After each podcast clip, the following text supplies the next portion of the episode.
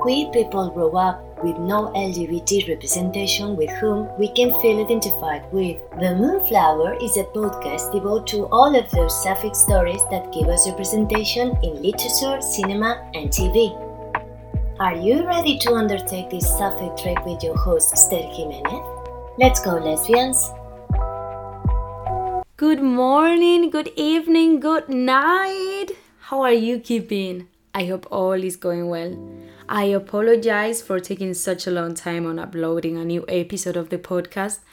Barcelona has me hypnotized, I swear. Before I get on track, I have to announce you that November is going to be a very, very, very sapphic month because the third season of the L Word Generation Q is being released on the 18th of November, and the second season of The Sex Lives of College Girls is being released on the 17th of November at HBO Max. I am so happy that I am gonna get to watch two of my favorite series at the same time. So, as you may know, today is Halloween, and honestly, fall is one of my favorite seasons over the year because I'm in love with enchanted castles, mystical woods, sublime landscapes, the concept of witches, monsters, vampires, and all that those creatures may represent. This is why I have done a small compilation of horrific and sapphic recommendations so that you have something to read or to watch while you enjoy your Halloween. Some of these recommendations are already on the podcast in case you want to find more about them. Let's get into them. My first recommendation is the short story by the Irish author Sheridan Le Fanu, Carmilla. This book was published in 1872, and I am going to try to give you some historical and artistic context of this time because almost every ghost story, vampire story, and so come from this time, I swear. So, this time is the Victorian era. Terrific. So, to begin with, we have to mention that these stories are the offspring of Romantic literature. By these stories, I mean Victorian stories.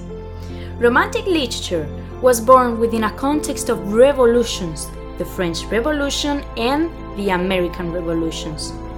Citizens were fighting for democracy, freedom, and equality.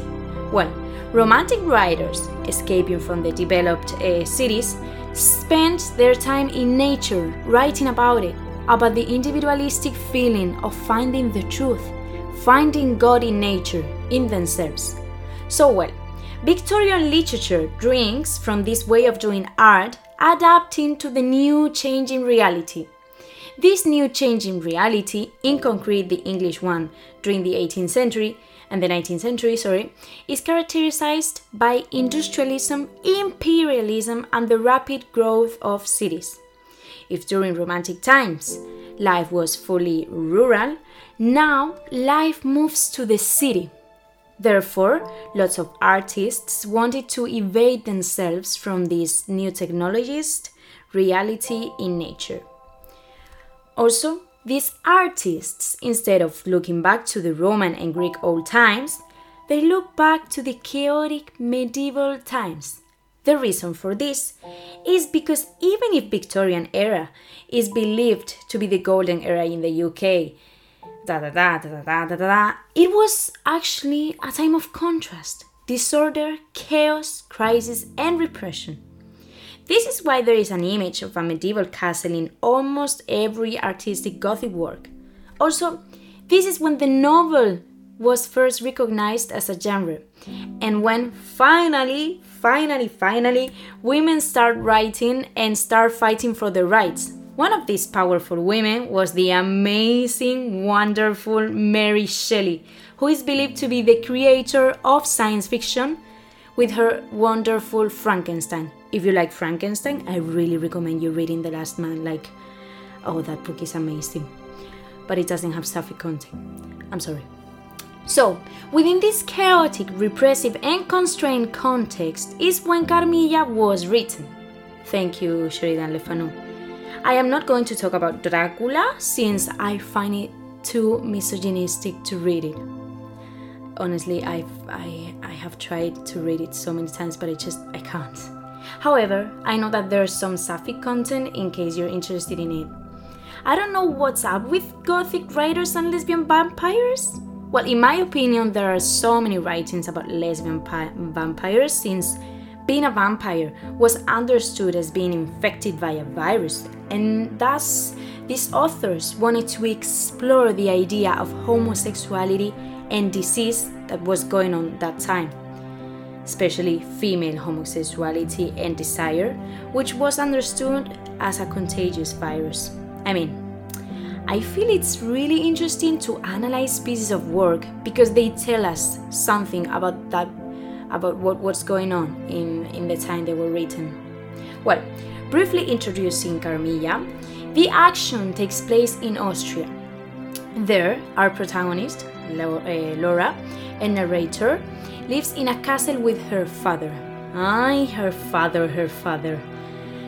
At the age of six years old, Laura has her, her first encounter with Carmilla while she's dreaming, having a vision, or however you want to interpret it. Thirteen years later, Carmilla and her mother suffer from an accident that takes place very close to Laura's castle.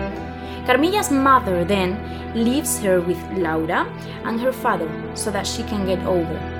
Uh, she's a really good mother, to be honest. So, during these meetings and reunions between both girls, a love story is developed. This love story ends up in tragedy, and I am I won't say more because I don't want to spoil you the ending to be honest. But as I was saying before, vampires and them carrying a virus can be a metaphor of how Victorian society was so afraid to be infected or close to homosexuals. In other words, so you can all understand me. What I mean is that this story deals with repressed female homosexuality within the constrained Victorian society through a vampire, vampire story. So now I'm going to read you some of my favorite fragments of the story. Let's see what you think of it. I was flattered by the evident, though as yet undeserved, fondness she showed me. I liked the confidence with which she at once received me. She was determined that we should be very near friends. Next day came, and we met again. I was delighted with my companion, that is to say, in many respects. Her looks lost nothing in daylight. She was certainly the most beautiful creature I had ever seen, and the unpleasant remembrance of the face presented in my early dream had lost the effect of the first unexpected recognition. Sometimes, after an hour of apathy, my strange and beautiful companion would take my hand and hold it with a fond pressure, renewed again and again, blushing softly, gazing in my face with languid and burning eyes, and breathing so fast that her dress rose and fell with a tumultuous respiration. It was like the ardor of a lover. It embarrassed me. It was hateful and yet overpowering. And with gloating eyes, she drew me to her, and her hot lips traveled along my cheek in kisses. I have been in love with no one, and never shall, she whispered, unless it should be with you. How beautiful she looked in the moonlight, Oh, well, well, well, it is quite hard to think that in that time, 1872, 1872, like the 19th century, Le Fanu could write such a story with such an explicit lesbian sexuality. Well, now I am going to talk about a series that I that really, really, really put a mark on me, and I find it perfect to watch during this season or whenever you want. So, this series is the Haunting of Bly Manor. And actually, the title of this podcast, The Moonflower, is based on the story within this series. So, this series is available on Netflix and it is based on the most famous ghost stories written by Henry James. The main one is called The Turn of the Screw, even if we see other links with other stories throughout the series, but this is the main one. It should be mentioned that this writer is neither romantic nor gothic, but actually modernist. James is actually one of the hardest writers to read. I swear, like he's so hard to read. So, this guy was obsessed with portraying how people get crazy by money, and most importantly, portraying toxic relationships.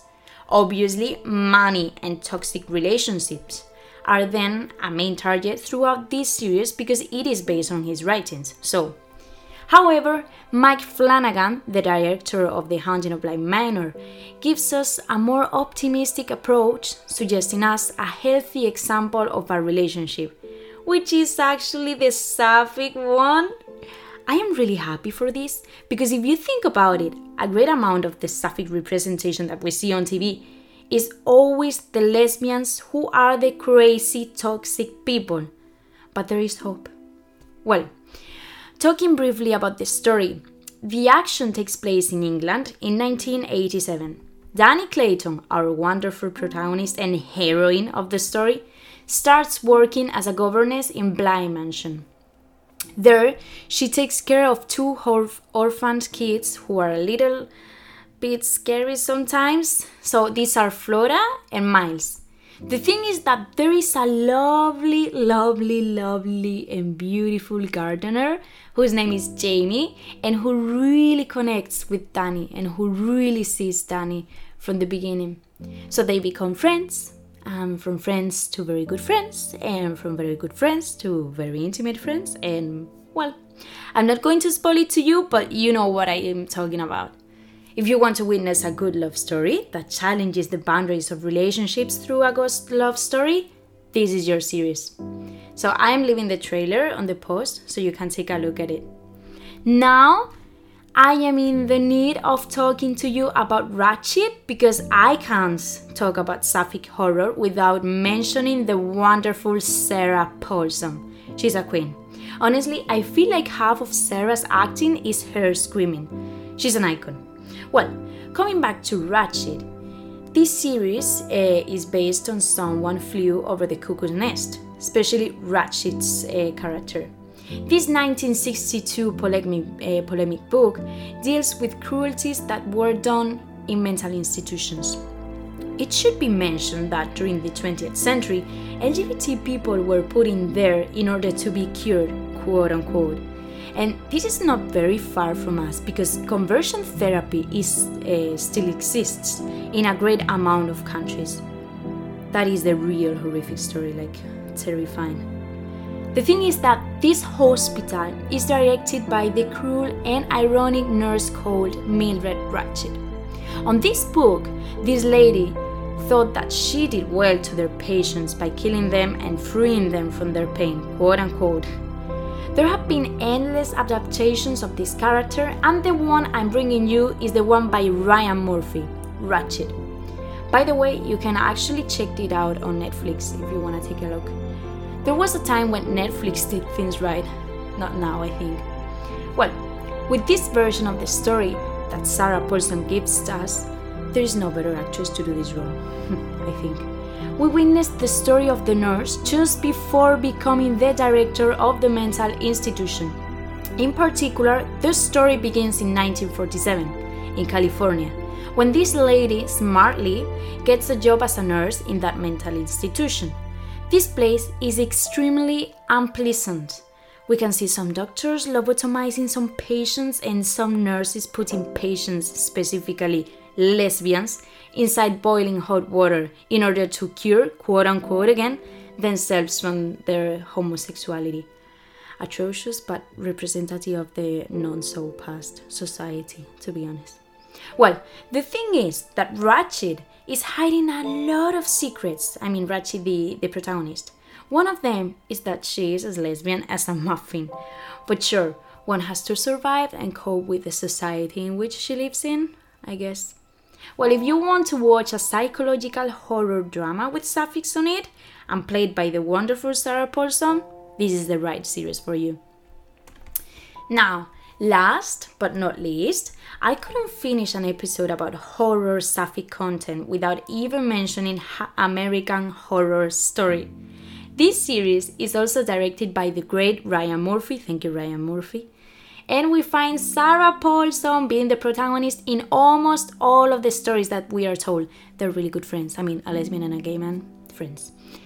And honestly, this is one of the scariest series I have ever watched in my life.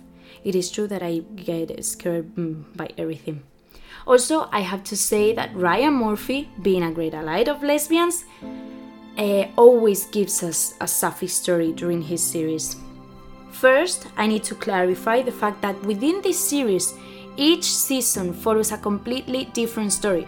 For example, the first season is about an enchanted house, the second one about an asylum, the third one about a circus, the fourth one about a coven, the fifth one about a hotel. Lady Gaga is one of the protagonists in this season, and the reason why I started watching this series with my loving friend Ali. I love you, Ali. And so on.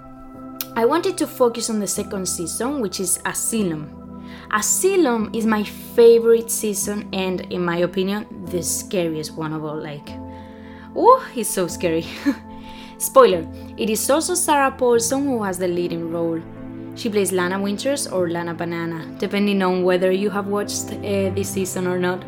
Apart from Sarah, we have an amazing cast with actors like Jessica Lange, yes, the one from King Kong, Evan Peters, Lily Rabe, Tha- Zachary Quinto, and so on. And I swear, if you are looking for something really scary, watch this, please. Focusing on the main action, Asylum setting is a gloomy mental institution during the 60s. It is similar to the Ratched one, but this one is even more scary. This institution is directed by Jessica's character, Sister Jude, and Monsignor Timothy O'Hara. Also, we have Dr. Thredson. This good looking guy doesn't share the institution's methods, but he has quite a lot to hide, so be careful, mind yourself. The conflict starts when a journalist, Lana, or Sarah Paulson, visits this center accompanied by her girlfriend, in or- yes, she's a lesbian, in order to investigate an important event. In life, she ends up uh, being accused of being a lesbian and being put as a patient in the center. Yes, she's enclosed in a mental institution for being a lesbian. Murphy is pretty obsessed with portraying these kinds of stories. Very intense, terrifying, and historic, to be honest. So I am leaving on this post uh, the trailers of each series so you can take a look at them. Well, I am actually a little bit scared to death, so I am going to let you go now. I hope that you find these recommendations to be useful and that they help you spend this day with more fear. So enjoy your day, hope all goes well, and see you soon!